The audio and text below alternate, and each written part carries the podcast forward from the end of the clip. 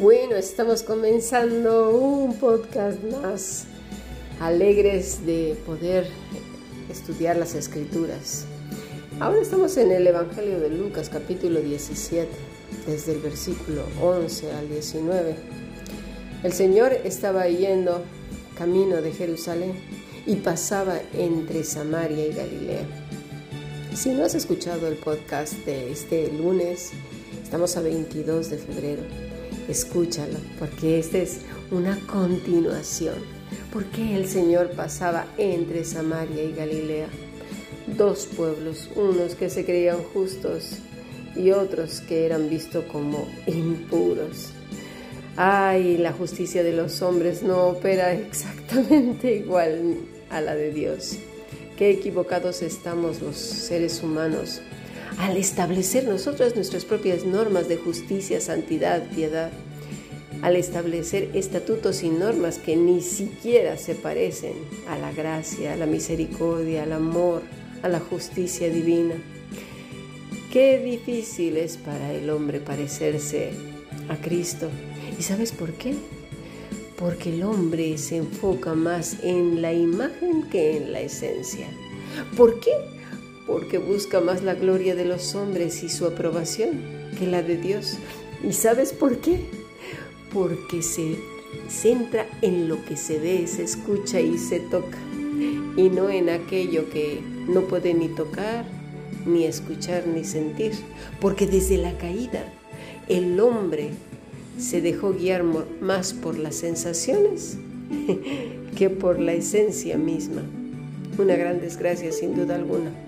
Así pues en el versículo 11 dice, yendo Jesús a Jerusalén pasaba entre Samaria y Galilea, y al entrar en una aldea le salieron a su encuentro diez hombres leprosos, los cuales se pararon de lejos y alzaron la voz diciendo, Jesús, Maestro, ten misericordia de nosotros.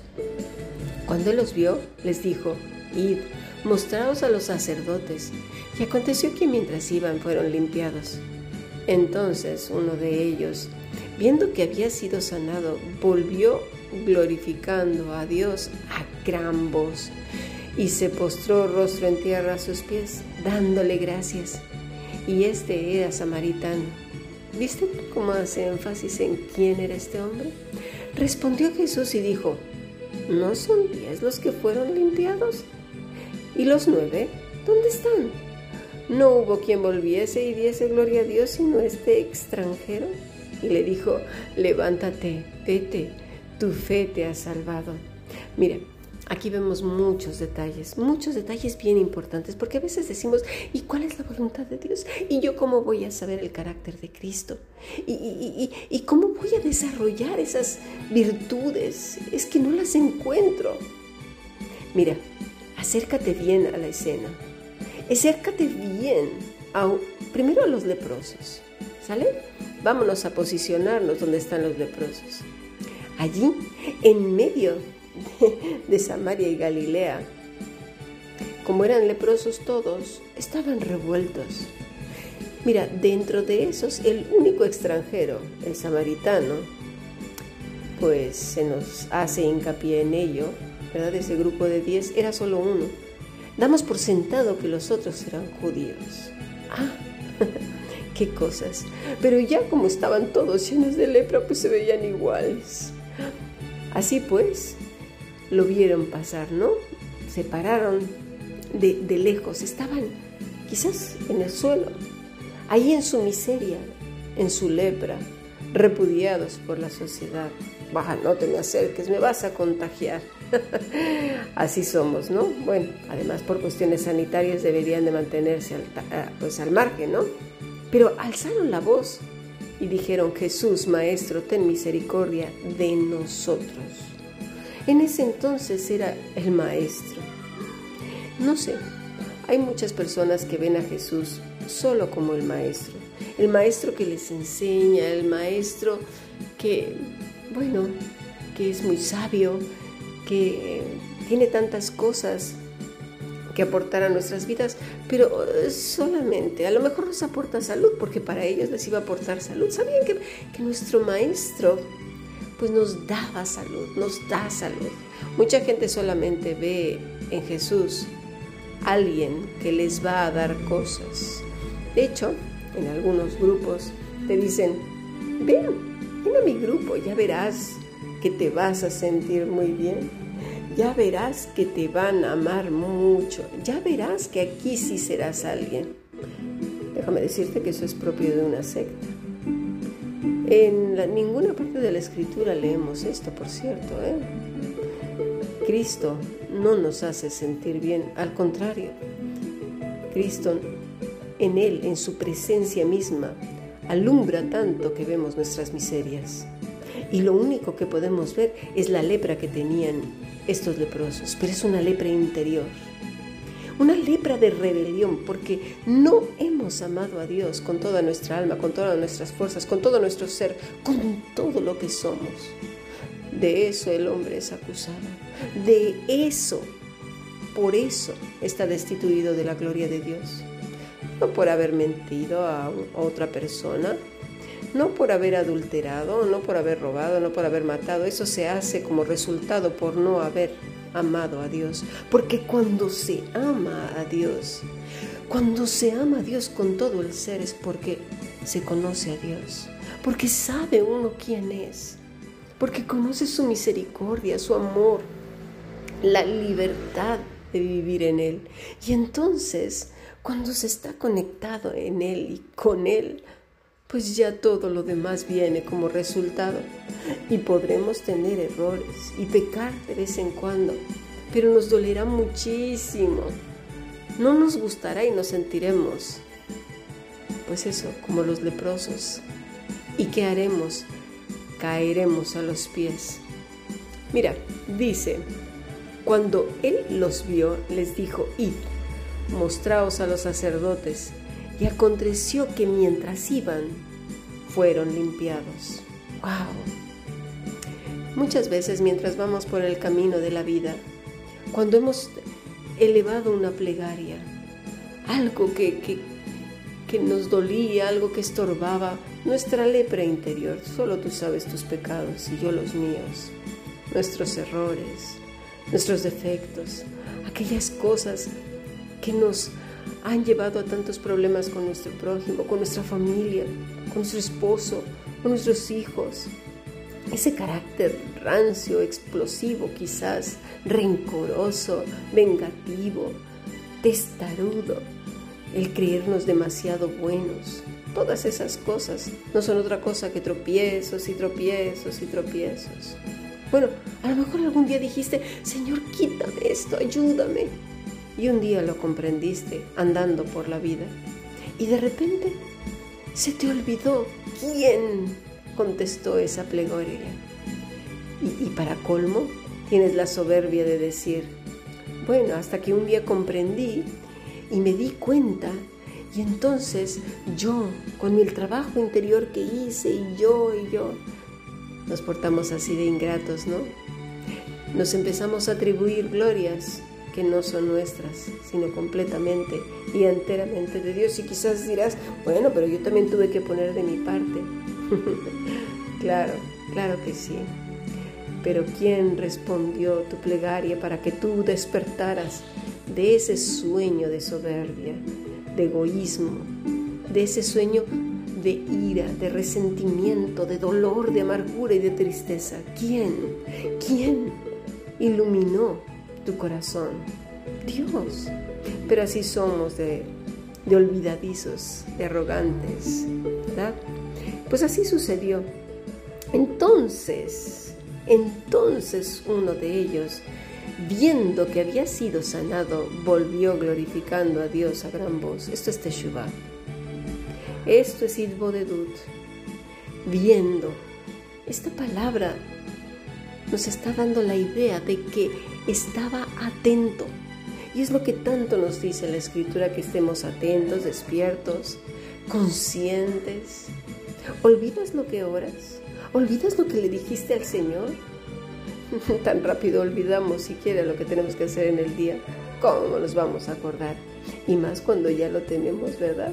Además nos atribuimos tantas glorias. Es fue por mi esfuerzo, fue porque yo leí un libro, fue porque me lo dijo fulano o sutano, hasta que fui a ver a no sé quién, un gran maestro, un gran licenciado, un gran doctor, un gran amigo, y le achacamos o le eh, adornamos la vida de otra persona olvidando a Dios, olvidando esa plegaria cuando caímos de rodillas una noche, un día.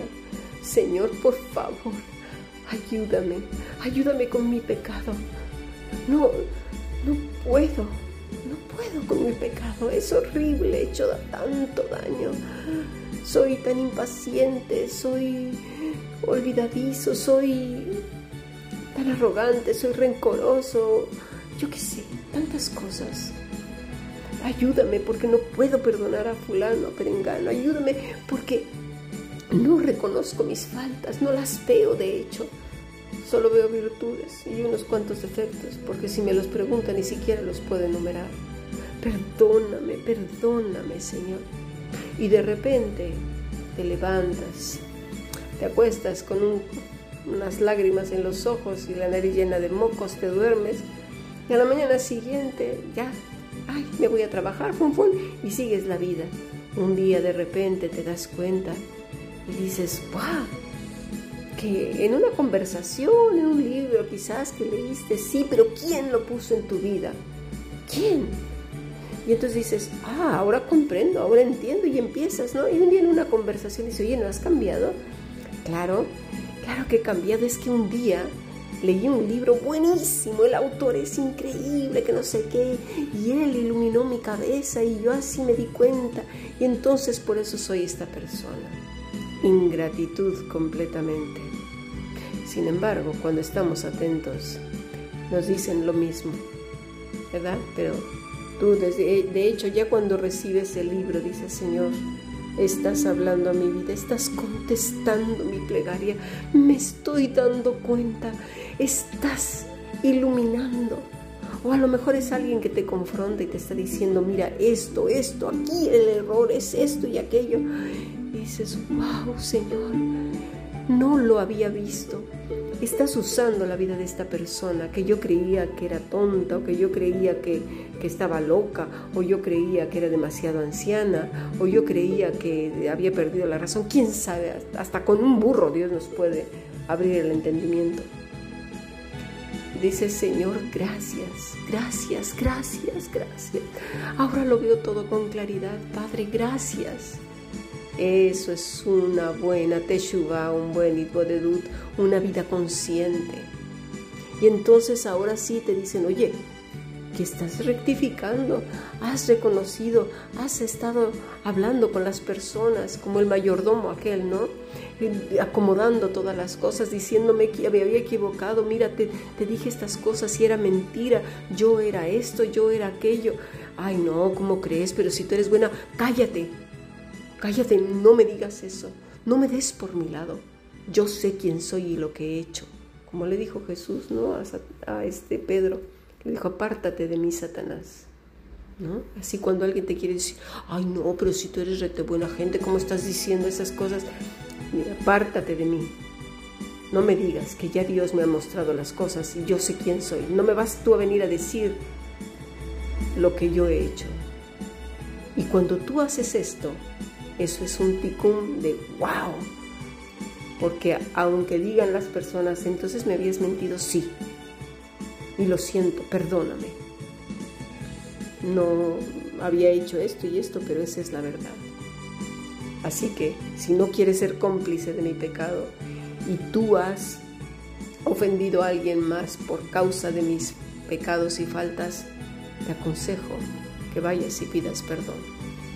Porque yo yo pequé y te hice pecar a ti y a su vez contra otra persona y esa otra, quién sabe. Rectifiquemos esto, ayúdame por favor. Eso es un verdadero tikkun. Entonces dice el versículo 15, dice, eh, uno de ellos viendo que había sido sanado volvía glorificando a Dios en gran voz Cualquiera diría, bueno, fue a Dios y no fue a Jesús. No, no, no, no, no, no te equivoques, porque se postró rostro en tierra a sus pies, dándole gracias. ¿A quién? Pues a Dios, lo estaba viendo como Dios. Primero le dijo maestro, pero como se fue consciente, estaba atento a las circunstancias, reconoció que Jesús era Dios mismo y por eso se postró a sus pies, dándole gracias como a Dios mismo. Y este, dice, era samaritano. Respondiendo Jesús dijo, ¿no son diez los que fueron limpiados? ¿Y los nueve dónde están? ¿Y los que se creen justos dónde están? ¿Y los que dan lecciones de pureza y santidad y, andan dando de bibliazos por todos lados, ¿dónde están? ¿Dónde están? ¿No hubo quien volviese y diese gloria a Dios no este extranjero?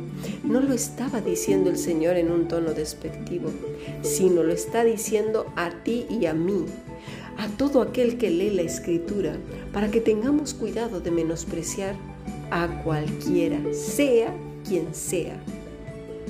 Y no se está refiriendo solamente a los que no pertenecen a tu congregación, a todos, porque en tu congregación hay mucha gente que se ha equivocado, que ha pecado.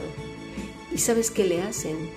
Lo ponen en el banquillo de los acusados, no les hablan, les retiran la palabra, les dan la, ley, del hielo y eso es un delito.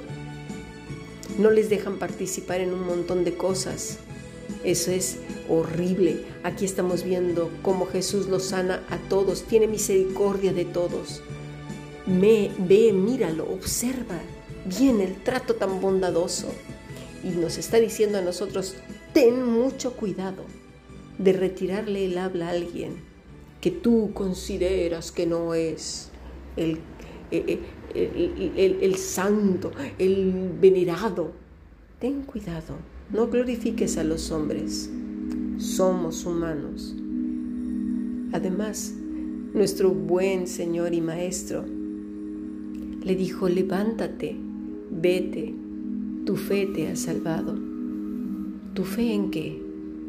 ¿Sabes en qué? Conectó con Dios. Está hablando de la emuna. Tu emuna en mí, el poder que salió de mí, te ha salvado. No dijo sanado, te ha salvado de que te hayas perdido. Te ha salvado.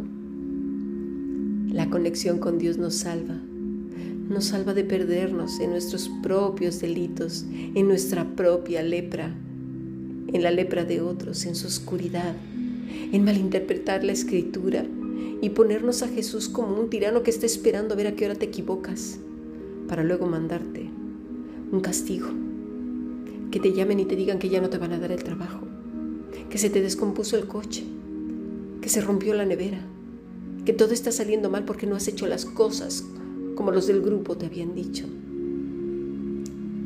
Por favor, conoce que estamos en este mundo, las cosas se rompen, se deterioran.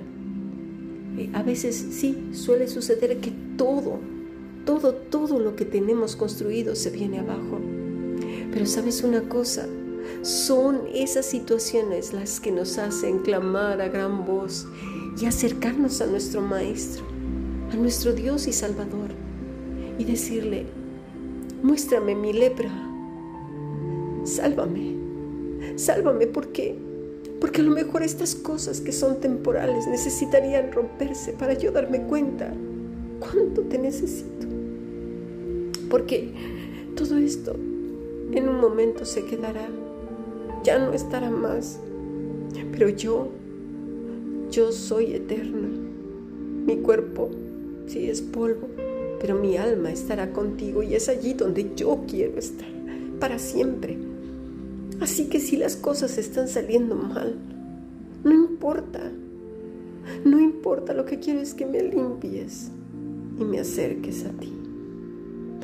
Tú eres mi Dios, mi Salvador, mi Señor, sálvame. Esa es la emuna, acercarse al Señor sin, y dándole gracias porque aunque, aunque veamos que las cosas no están bien, todo está bien, Gamsul Toba, porque es para bien, porque si vuelves, como lo hizo este hombre, volvió, no fue hacia adelante como los otros, volvió, volvió para hacer un teshuvah, volvió para Itbodedut. La teshuvah es el arrepentimiento, la Itbodedut la reflexión. Regresó donde tenía que regresar, a Dios, a su Padre, y conectó, y fue perdonado y fue salvado. Eso es lo que nos está diciendo nuestro Maestro. Aprendamos a mirar de cerca las escrituras, mirar a los ojos de nuestro Rey, cara a cara, de corazón a corazón. Y sabes una cosa, seremos limpiados cada día de nuestros pecados, cada día más cerca, cada día más luz, cada día más consolados y fortalecidos. Sigamos aprendiendo bendiciones.